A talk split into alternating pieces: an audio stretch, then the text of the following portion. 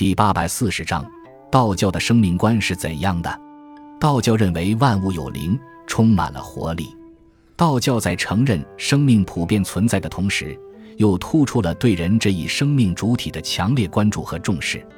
吴云的《元气论》中认为精神气就是生命，《太平经》认为精气神三者共存于一体，彼此相互对立，相互依存就是生命。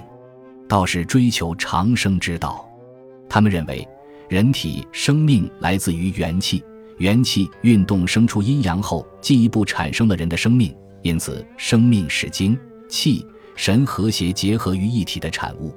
人的生命是有形有质、可触摸的真实存在，这表示了道教对生命客观性的认知。道教有长生久世的观念，认为人通过修炼可以长久生存。达到肉体上的长生和精神上的不死。肉体上的长生是指在得尽天年的基础之上，通过修炼接命之法，把肉体生命延续下去，最终达到生命的极限。由此可知，所谓长生，并不是永远不死。精神上的不死是指通过性命双修，真至性命合一，再加修炼，达到天人合一，生命与道合一。将自身有限的生命融入无限的宇宙运化，从而达到生命的永恒。